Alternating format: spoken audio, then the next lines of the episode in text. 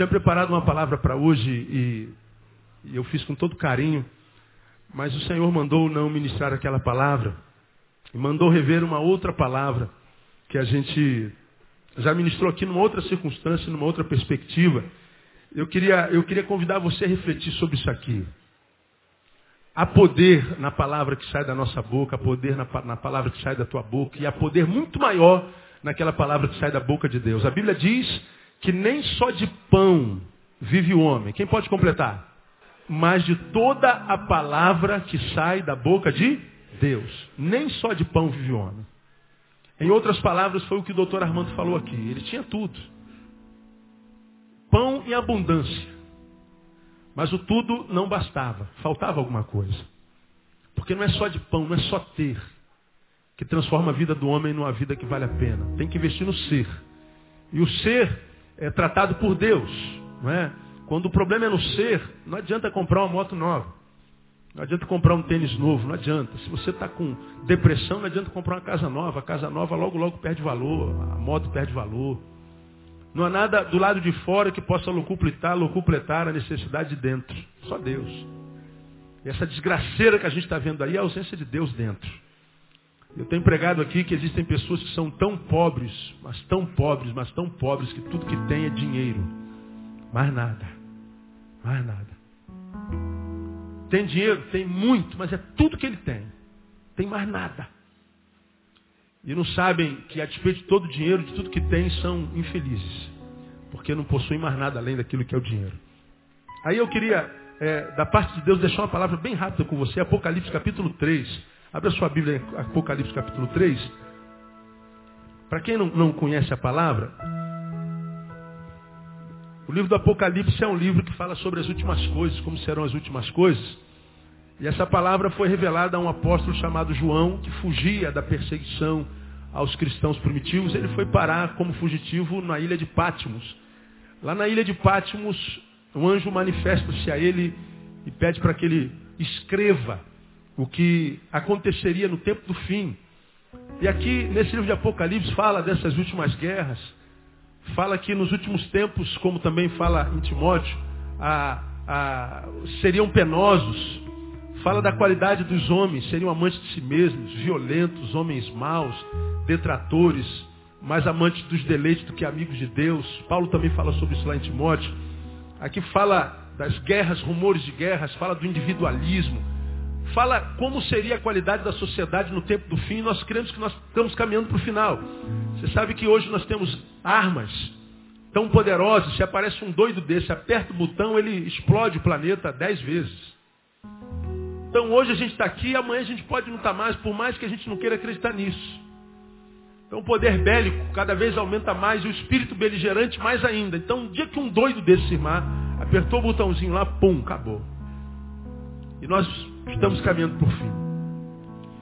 E os primeiros capítulos de Apocalipse revelam uma carta que Deus mandou primeiro para as igrejas que estavam na Ásia. E numa dessas cartas, a carta da igreja que estava na cidade de Sardes, ele disse assim lá no capítulo 3. Ao anjo da igreja em Sardes escreve: Isto diz aquele que tem os sete Espíritos de Deus e as sete estrelas. Conheço as tuas obras. Tens fama de que vives, mas estás morto. Conheço as tuas obras tens fama ou nome de que vives, mas estás morto.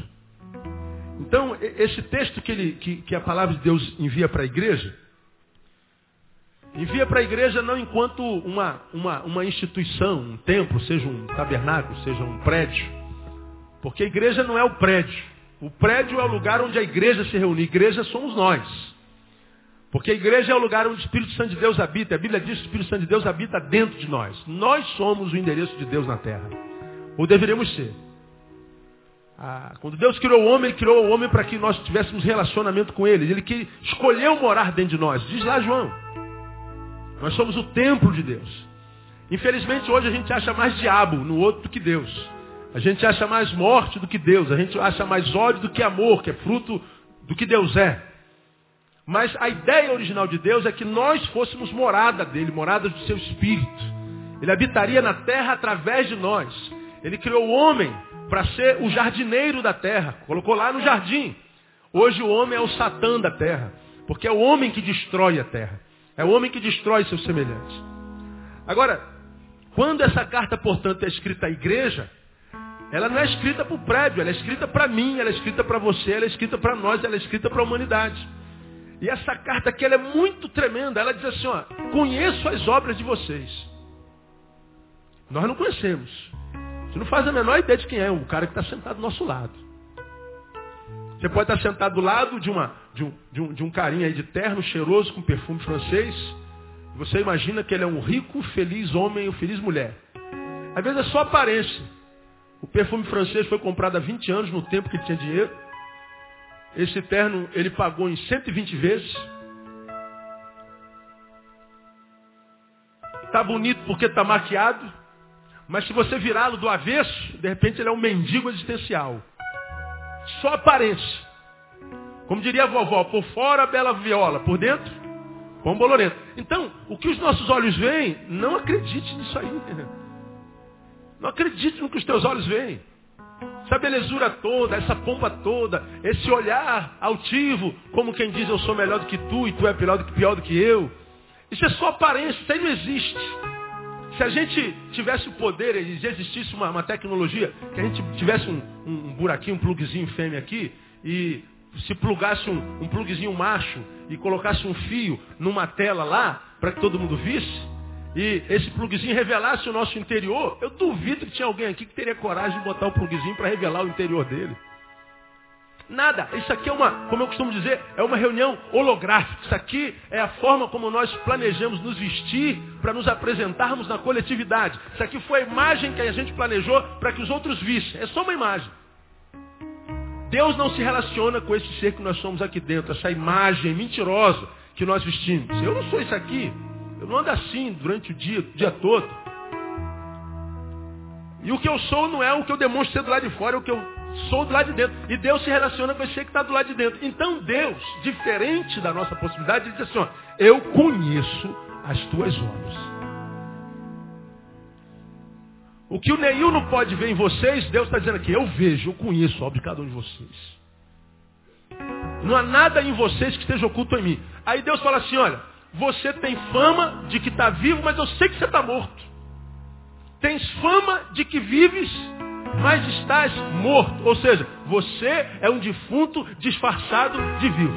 Olha que coisa esquisita, irmão. Dá uma catucada assim, irmão, que está falando assim, cara, você é defunto mesmo? Pergunta ele, pergunta ele.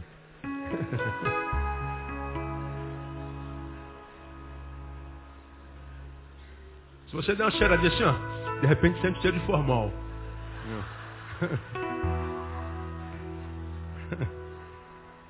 Tem gente que cheira formal mesmo, né, cara? Não é perfume francês, não. Perfume, sei lá da onde, sei lá. Hein? É perfume do Saara, lá do centro da cidade. É, é exatamente o que o Senhor está dizendo aqui. Você vive uma desconexão. Ele está falando da desconexão entre o que há dentro e o que há fora. Por fora, parece que está tudo bem, está vivo, está feliz. Mas quando a gente olha para dentro, a gente percebe que o que há fora não tem nada a ver com o que há dentro. Ele está falando de uma desconexão entre o que há dentro e o que há fora, entre o que se é e o que parece ser. Aí ele diz, quando olham para vocês no que vocês parecem ser, aí todo mundo diz, poxa, que gente bonita, que gente viva, que gente alegre, que gente feliz. Mas quando eu digo que conheço você, olho por dentro, eu sei que você está morto.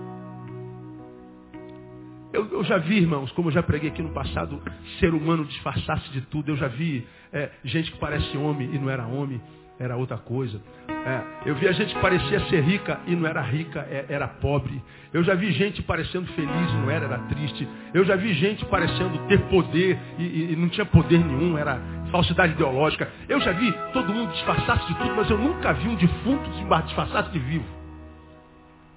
Mas é exatamente o que essa palavra está dizendo assim. Você tem fama de que está vivo, mas está morto. Eu conheço as tuas obras. Aí é só gente parar para pensar. Não precisa ter fé, irmão. É só parar para pensar. Vamos raciocinar. Se a gente lida com Deus desse que diz assim, eu não estou nem aí se você está de colete, de motoqueiro. Motoqueiro? Para os minhoca, motociclista, né, brother? Pode. Minhoca chama a gente de motoqueiro. E não sabe que está xingando quase a mãe da gente, né, cara? Não sabe nada. Então, eu não estou nem se você está com colete de motociclista ou se você está de terno e gravata. Estou nem se teu cabelo é liso ou se teu cabelo é duro. Se bem que não existe mais cabelo duro. Né? A chapinha resolve. Né? Estou nem se tu é gordo, se tu é magro, se tu é rico, se tu é pobre. Não estou nem aí pelo que você parece ser do lado de fora.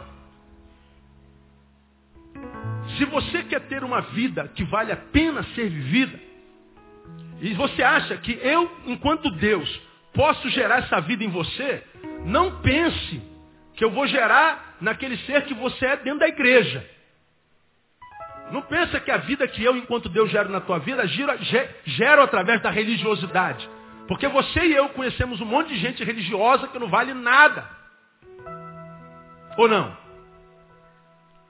A gente conhece um monte de gente que, que acende vela todo dia, ou que mata frango todo dia, ou que vive com a Bíblia debaixo do braço o dia todo, mas que a despeito da sua religião é um infeliz. A religião não gera vida na vida dele. E ele vive falando o nome de Deus.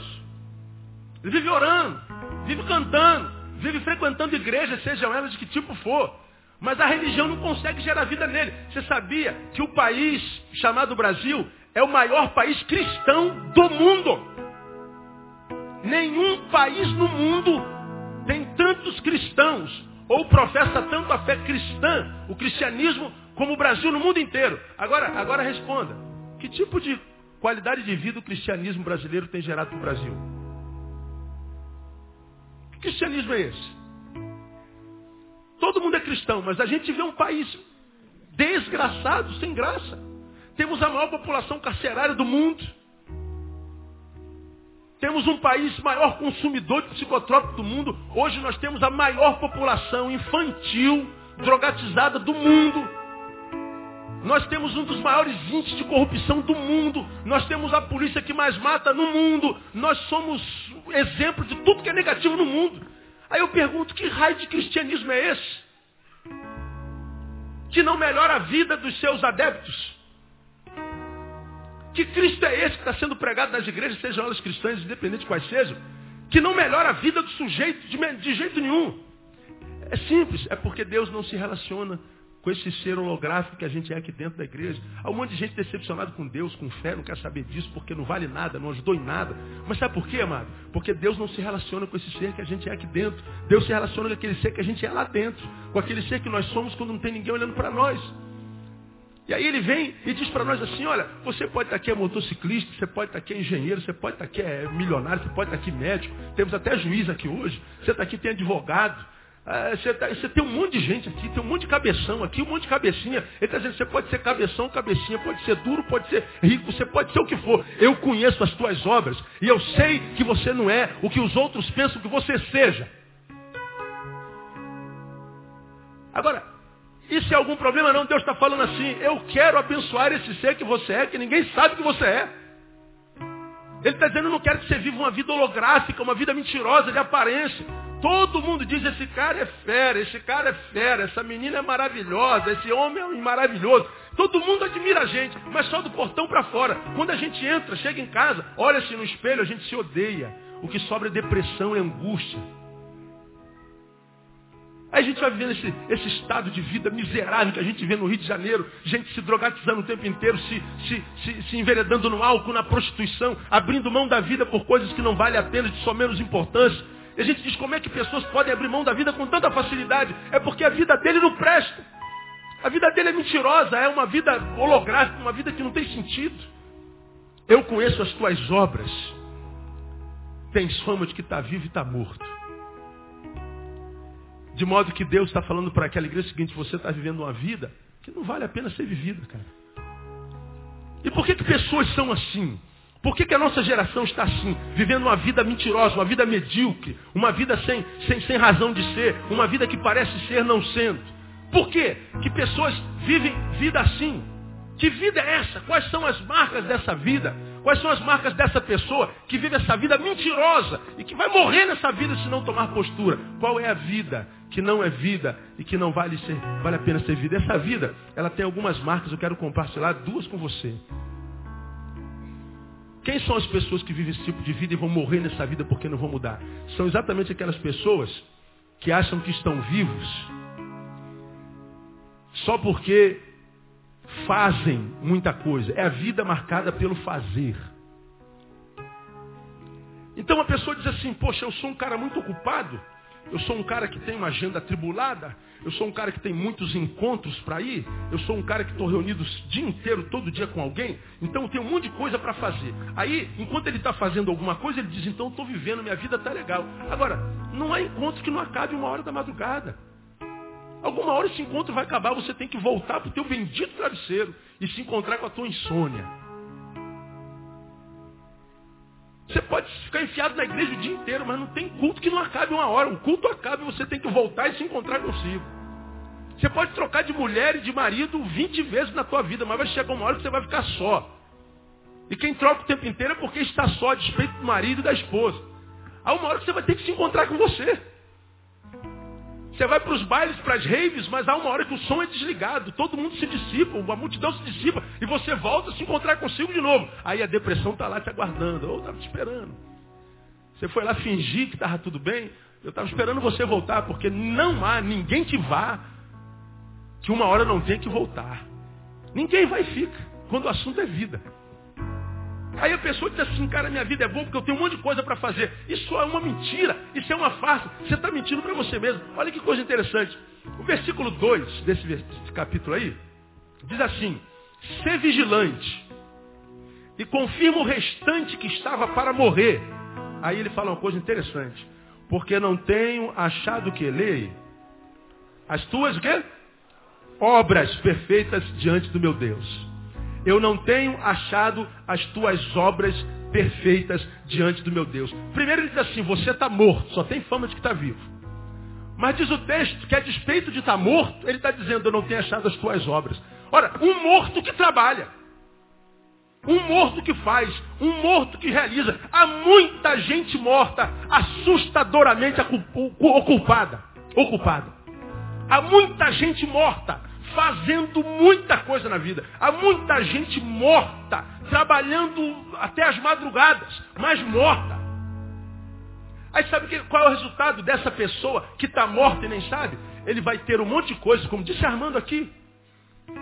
Ele conseguiu angariar tudo que queria financeiramente. Aí depois que ele conseguiu tudo que tinha, ele descobriu que tudo que tinha não trouxe felicidade para a vida dele. Porque ele estava vivo só porque fazia alguma coisa. E uma vida que é marcada só pelo fazer é uma vida mentirosa. Aliás, nós vivemos o tempo das agendas atribuladas. A nossa vida é corrida, o dia parece que não tem mais 24 horas, irmão. O dia é, é, é um desespero danado. Enquanto a gente lê um livro, a gente a gente está tá, tá, tá tomando um café. Enquanto a gente está tomando um café, a gente está lendo jornal. Enquanto a gente está dirigindo, fala no, no celular. A gente faz duas, três coisas ao mesmo tempo. Porque a vida, a vida é extremamente ocupada. Só que no final do dia tem aquela sensação de insatisfação. A gente vai para o trabalho, reunião para lá, reunião para cá. Aí quando volta para casa, às vezes a gente senta assim no ônibus ou no carro, e a gente vai dirigindo para casa, a nossa mente viaja. Aquele vazio se instaura dentro de nós. E a gente lembra de tudo que fez, a despeito que fez, no final do dia não gerou alegria. A gente não sai do trabalho com um sorriso escancarado nos lábios. A gente chega em casa e a mesma coisa, a mesma mulher, o mesmo marido, os mesmos móveis, a mesma casa, as mesmas crianças fazendo bagunça, a mesma cama, a mesma coisa, os mesmos programas de televisão. E a gente acorda amanhã, vai para o mesmo trabalho, o trabalho que a gente está há 20 anos, mesmo trajeto, mesmo ônibus, mesmo carro, mesmo trânsito. A vida se torna uma chatíssima mesmice. Isso vai roubando de nós a esperança e a alegria de acordar amanhã de manhã. Porque a gente já sabe tudo que vai acontecer. Porque a gente faz a mesma coisa a vida inteira. A vida fica uma maçaroca. Fica cinzenta. E aí, todo mundo pergunta, você está bem? Estou bem. Está nada. Você está vazio. Você está infeliz. Aí acontece no planeta o quê? Que eu digo aqui quase todo domingo. No planeta, Organização Mundial de Saúde. Cada minuto, 20 pessoas tentam suicídio. Três pessoas conseguem. Todo minuto no planeta, três pessoas dando cabo da vida. Três pessoas dando cabo da sua própria existência. Aí como nós pregamos sobre suicídio outro dia, quando um suicida tira a vida, quando um suicida se mata, você acha que ele quer matar o quê? Ele não quer matar a vida, ele quer matar a dor. O suicida quer matar o vazio. O suicida não está dando um grito de desejo pela morte, não. Ele está dando um grito de desejo pela vida. Só que ele não consegue transformar a existência dele numa vida que vale a pena ser vivida, que em não conseguindo viver, ele prefere a morte. Ensinando para mim e para você que pior do que a morte é a ausência da vida.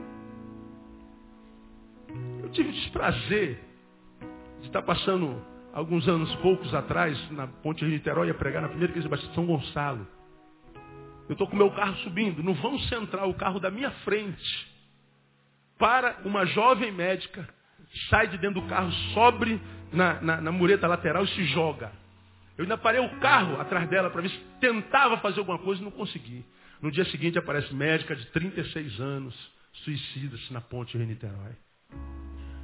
Acompanhei como psicanalista um, um, um, um, irmão lá de São João de Miriti, recém-aposentado da Petrobras, engenheiro. E o acompanhei depois de nove meses de síndrome de pânico dentro de um quarto, sem tomar banho, sem fazer barba, sem fazer nada. Eu consegui tirar aquele homem do quarto depois de um mês estando com ele, quase que diariamente. Só que ele tomava muito remédio, ele estava drogatizado pelos psiquiatras da vida, que enfiam remédio na gente sempre. Eu liguei para o psiquiatra, será que dá para só baixar um pouquinho o nível de, de, de droga nele para que a gente possa continuar com a terapia? O cara disse que ia me processar, disse que eu estava me metendo no trabalho dele. E quando ele foi na próxima consulta, o psiquiatra aumentou o remédio de raiva. Passo que um, uma semana depois desse telefonema, a esposa me liga dizendo que ele pegou o carro dele, dirigiu até essa mesma ponte de Niterói e se jogou do vão central. Que leva um homem engenheiro, cinco filhos lindos, lindos, uma mulher linda, uma família maravilhosa, a dar cabo da própria vida.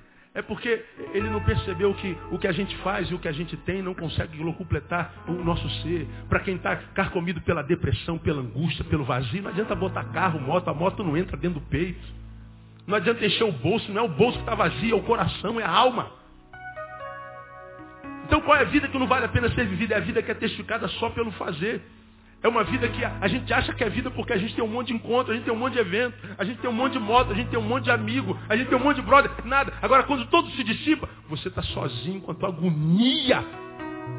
E não consegue preencher de jeito nenhum. E não pode falar isso com ninguém. Tem que viver uma mentira social. Essa vida não vale a pena ser vivida mesmo, não. Essa igreja tinha fama de que estava viva e estava morta, todavia com agenda tribulada, uma agenda lotada. Quem sabe culto todo dia. Mas uma igreja cheia de gente vazia. Uma outra marca, aqui eu termino, dessa vida que não vale a pena ser vivida, é a vida que não se abre para mudanças. Como é que essa pessoa que fala assim, ó, eu nasci assim, vou ser sempre assim, vou morrer assim, Gabriela. Essa é a teologia da Gabriela. Esse é o ser mais infeliz da terra. Essa igreja aqui, diz o Senhor a respeito dela o seguinte: lembra-te, portanto, do que tens recebido, ouvido, e guarda-o, e arrepende-te, pois se não, virei como um ladrão e não saberás a que hora virei contra ti. Olha que coisa interessante. Lembra-te, portanto, do que tens recebido, ouvido e guarda-o. Mas não faz só isso, arrepende. Você sabe o que é arrepender? É a palavra metanoia. Meus colegas aí de, de exército, é, arrependimento é isso aqui, ó. Você está aqui, ó. Vai te dar uma meia volta, né? Isso aqui é arrependimento.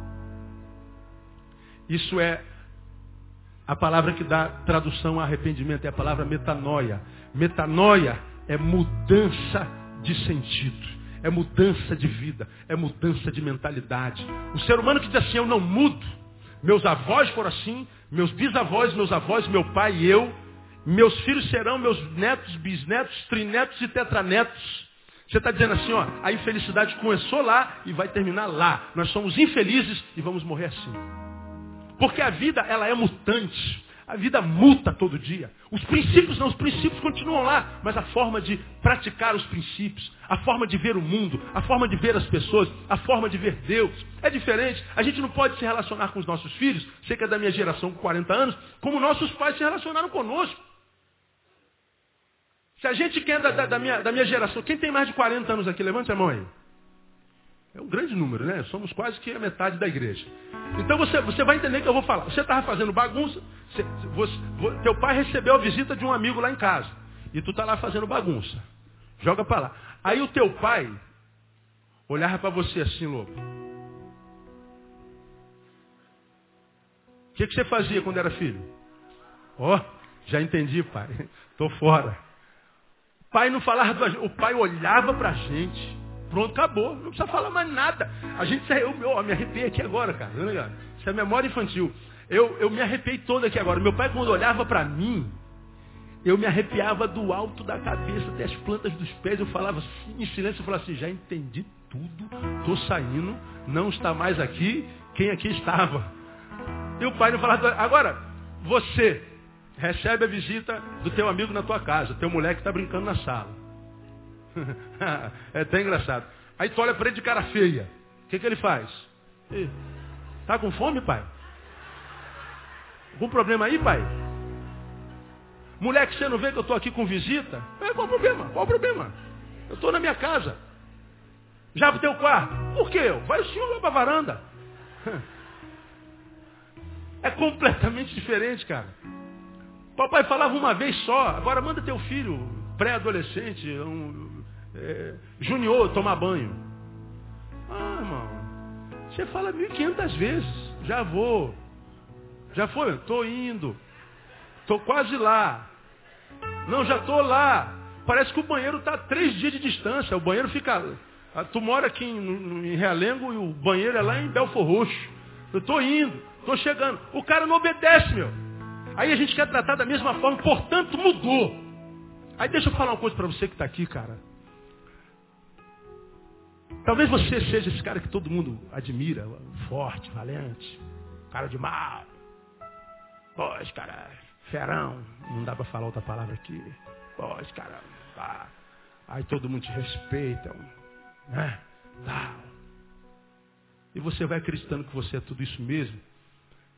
E sabe que não é tudo isso, porque quando você se encontra consigo mesmo, tu sabe que tem lá um vazio, como eu costumo chamar Dostoiévskiano Dostoiévski disse que dentro do homem existe um buraco do tamanho de Deus. Só que você não é macho o suficiente para admitir isso. Aí se reveste de agressividade, se reveste de aparência agressiva, se reveste não sei de quê, para tentar esquecer esse vazio que está aí. Aí você ouve palavras de Deus, você ouve palavras de amigo, de brother, que está com a vida equilibrada, já teve mal. Como muitos de nós, já tivemos no buraco. Nosso motoclube tem um monte de gente boa, de cabeção, gente que está bem alocada no mercado de trabalho, cheio de doutor. A gente que não tem problema financeiro, alguns deles. Agora, a despeito do que eles têm, eles dizem assim, eu abro mão de tudo isso se eu tiver que, por causa disso, perder o que Deus gerou dentro de mim. Porque a riqueza que Deus gera dentro da vida de um ser humano Dinheiro não paga, mas também o ladrão não rouba. Ele vai roubar a tua Electra Glide, uma moto dessa aqui, custa 55 mil reais na promoção. E o cara bota a tua cabeça, bota o revólver na tua cabeça e ele vai embora com a tua moto. E você não vai querer morrer por causa disso. Você vai falar como Jó, o Senhor o deu, o Senhor o tomou. Bendito seja o nome do Senhor. E aí o Senhor percebe que o nosso coração não está na moto, não está nas coisas. Nosso coração está nele, que é autor da vida. Sabe o que acontece? A moto volta. Contei isso aí domingo passado, domingo retrasado. Meu carro foi roubado, o cara botou o revólver na minha cabeça lá no Meyer em 2004, 2005. E eu estava no lugar errado, na hora errada, não teve jeito, contei isso aqui outro dia, me permitam contar de novo. Trans, sete horas da manhã indo para o Meia. Tudo parado, não ia nem vinha, tudo parado. Eu tô vendo os caras vindo de lá, fugindo, não sei da onde, com um revólver na mão. Falei, caraca, olhei do outro lado, vem um cara fugindo do lado de lá. Falei, Ih, vai assaltar alguém. Aí, eu, aí, aí o cara fica comigo. Eu sou filho do rei? Claro que não sou eu. Homem de Deus, vai. Aí quando eu olho pro lado, onde é que tá o revólverzinho? Aqui, ó. Eu falei, não estou entendendo, Deus. Agora, o que, que aconteceu, Lobo? Eu estava do lado de uma rua. O carro da frente não dava para entrar nessa rua. O carro de trás era um ônibus. Não vai roubar um ônibus 383 com 1.500 pessoas dentro. Não dá. Quem é que estava no lado da rua? O carrinho do pastor Neil. Eu falei, é, perdi, perdi. Quando eu vou, perdeu, brother, sai, sai, sai. Eu falei, pô, não estou entendendo, cara. Mas tudo bem, perdi. Vai lá, vai com Deus, Deus abençoe e tal. Tranquilo, tranquilo. Aí o pessoal do ônibus que me conhecia, um monte de gente conhecia, o ônibus passa aqui na porta da igreja. O cara levou meu carro, subiu, e eu estava tranquilo. Quando eles desceram, tudo bem, pastor, tudo bem, tudo bem. E eu, eu, eu falei, está tudo bem. Aí eu comecei a cantar uma música, uma música que a gente canta aqui, né? Quero, quero te conhecer. Quero te conhecer. Essa música é linda. Quero te conhecer mais e mais. E a gente foi cantando essa música. Comecei a cantar, quero te conhecer. Eu falei, não sei por que, que essa música brotou. Quero te conhecer. Quero te conhecer. Aí eu, eu cantando, entrei na loja falei, cara, tem uma delegacia aqui ali do outro lado. Eu fui cantando na rua, quero te conhecer, quero te conhecer. Aí o pessoal ficou me olhando, pô, esse cara foi assaltado ou não foi? Foi. Aí eu cheguei na delegacia, 7h15 da manhã. Já tinha cinco que já tinha sido assaltado. Eu falei, pô, os bandidos acordam cedo, mas os caras trabalham. Sete horas eu já era o sexto. Falei, meu Deus do céu. Aí eu vim, eu queria registrar um, um assalto. Falou, entra na fila lá, moça. Vocês tudo já foram assaltados. Falei, caramba. Aí eu sentei. Quando eu sentei, quero te conhecer. Aí o telefone toca lá dentro da delegacia. Aí a menina que atendeu falou assim, quem é o pastor Neil aí? Eu falei, sou eu. Ó, seu carro já foi achado e só espera aí que já está vindo para cá. Eu falei, é, mas como é que eles sabem que eu estou aqui, meu Deus? Deu dez minutos. Um policial trouxe meu carro na porta da delegacia. Com carteira, com... O cara só levou minha Bíblia. Hoje ele deve ser pastor, tomara, né? Aí eu vim embora com meu carro e voltei assim, Senhor, eu quero te conhecer mais ainda. Cada vez mais. O carro voltou, eu não sei nem fazer o registro do carro. Sabe por quê? Porque quando a gente se relaciona com Deus, não na qualidade de pedinte, como eu preguei domingo passado, a maioria dos religiosos só falam com Deus quando é para pedir alguma coisa. É igual mendigo. Toda vez que o mendigo chega perto de você, é para fazer o quê? Pedir. E toda vez que você chega perto de Deus, é para fazer o quê? Pedir. Então você é o mendigo, a mesma coisa. Aí não sabe porque Deus não diz sim. Por que, que Deus não gera vida? Por que, que Deus não abençoa? Por que, que Deus. Sabe por quê? Filho, toda vez que você lembra de mim é para pedir, se eu só lembra de mim para tirar alguma coisa, eu não quero ser o teu, teu, teu, teu fornecedor, teu supermercado existencial. Eu quero ser teu amigo. Foi ele quem disse, eu já não vos tenho chamado servo, porque o servo não sabe o que faz o seu Senhor, mas vos tenho chamado amigos. Ele quer relacionamento conosco. Agora, para que a gente faça isso, muitas vezes tem que abrir mão do quê? Da, da nossa imagem. Ah, eu não vou, eu não vou andar com Deus não, porque os brothers vão zombar de mim. E zombam da gente porque a gente é crente aberto. A gente nunca responde. Porque se a gente se colocar do lado de muita gente que zomba de nós e perguntar assim, quem é mais feliz, eu ou você? E aí pronto, a gente humilha. Então a gente não fala nada, a gente deixa zombar. Porque quem sabe o que é, nunca se incomoda com o que os outros são. Então, se o cara é preto, se é branco, se ele é homossexual, se ele é hétero, se ele é rico, se ele é pobre, se ele é preto, se ele é branco, nós não estamos nem aí. É gente. E gente a gente ama simplesmente porque Deus ama a gente. A gente não vai ficar se metendo na vida de ninguém, não pode, não deve. Não, a gente, a gente não fala mal de ninguém. Cada um vive a vida que quer. Agora, nós escolhemos viver a vida com Deus. Porque Deus qualifica a nossa existência. Deus nos resgata da ideia de ter que vender imagem o tempo inteiro. Agora, para que a gente viva isso, a gente tem que mudar. Às vezes a gente tem que mudar de, de, de amizades, a gente tem que mudar, às vezes até de religião. A gente tem que mudar conceitos que a gente carrega há tanto tempo que já não servem para mais nada. A gente tem que abrir mão da nossa imagem, tem que mudar inclusive o nosso entendimento a respeito de Deus. Porque estar envolvido com uma religião não significa estar envolvido com Deus. Deus transcende a religiosidade. Então, nessa noite, meu, meus amados irmãos e meus, meus brothers motociclistas, a palavra de Deus para nós é o seguinte. Eu conheço as tuas obras.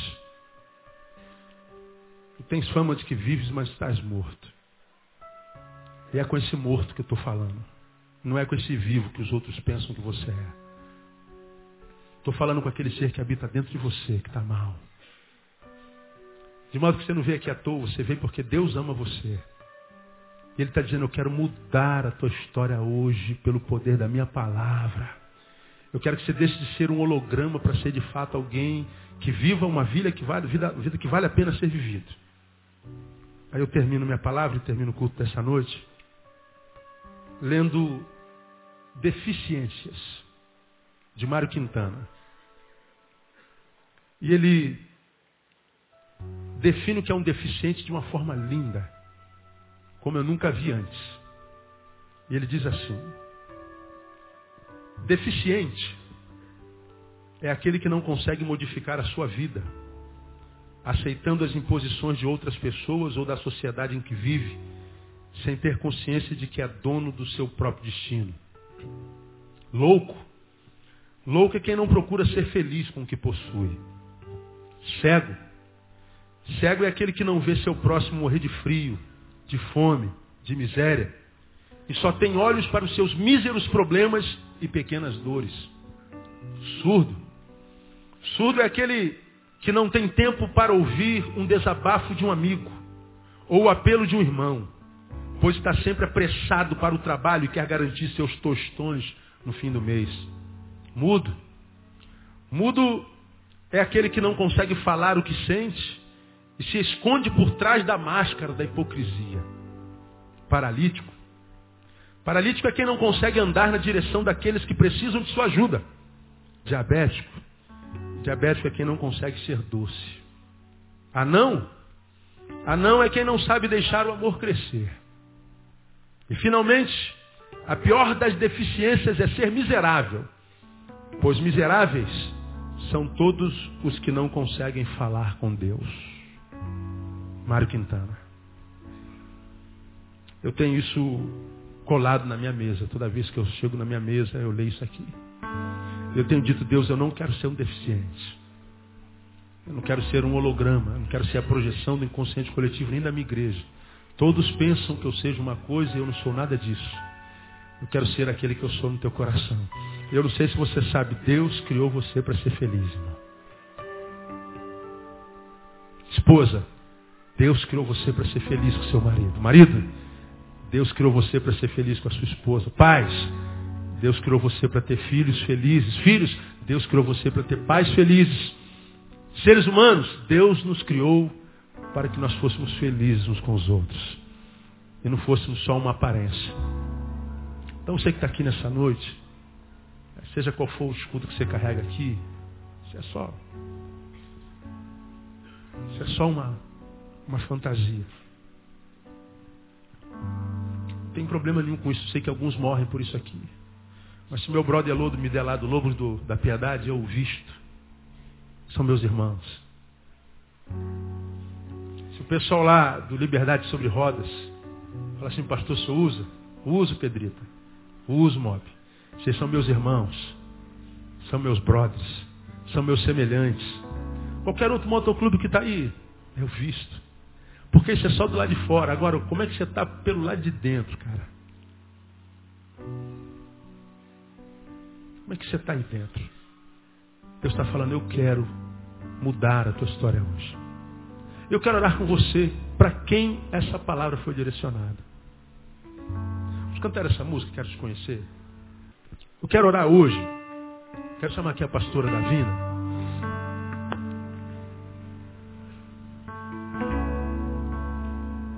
Depois eu vou chamar todos os motoclubes aqui na frente, a gente vai orar junto aqui também. Vocês vão trazer a chave das motos de vocês, vamos abençoar. Mas antes dessa oração final com os motociclistas, eu quero orar com você que está aqui, a quem cujo coração foi alcançado por essa palavra, pastor. Eu estou assim. Eu tenho fama de que estou vivo, mas estou morto. É difícil reconhecer isso publicamente. Mas a Bíblia diz que a fé só é fé se ela frutificar, porque fé sem obras é morta. E aqui ninguém tem nada a ver com a vida de ninguém. Eu quero orar com você para quem essa palavra foi dirigida. E se você é um deles, eu quero desafiar você, onde você estiver, a ficar de pé. Eu quero orar com você que ficar de pé. Vamos cantar essa canção. Enquanto nós cansamos, você que tiver coragem de falar, pastor, eu, eu preciso dessa oração aí. Eu preciso mudar. Eu preciso mudar. Eu sei que essa palavra não foi para todos, mas foi para alguns. Eu pareço estar muito bem por fora, mas eu tenho alguma coisa dentro que eu preciso, preciso mudar. Eu preciso. E há um aqui nesse lugar que é Deus que pode mudar você nessa noite. Vamos louvar o Senhor com essa canção.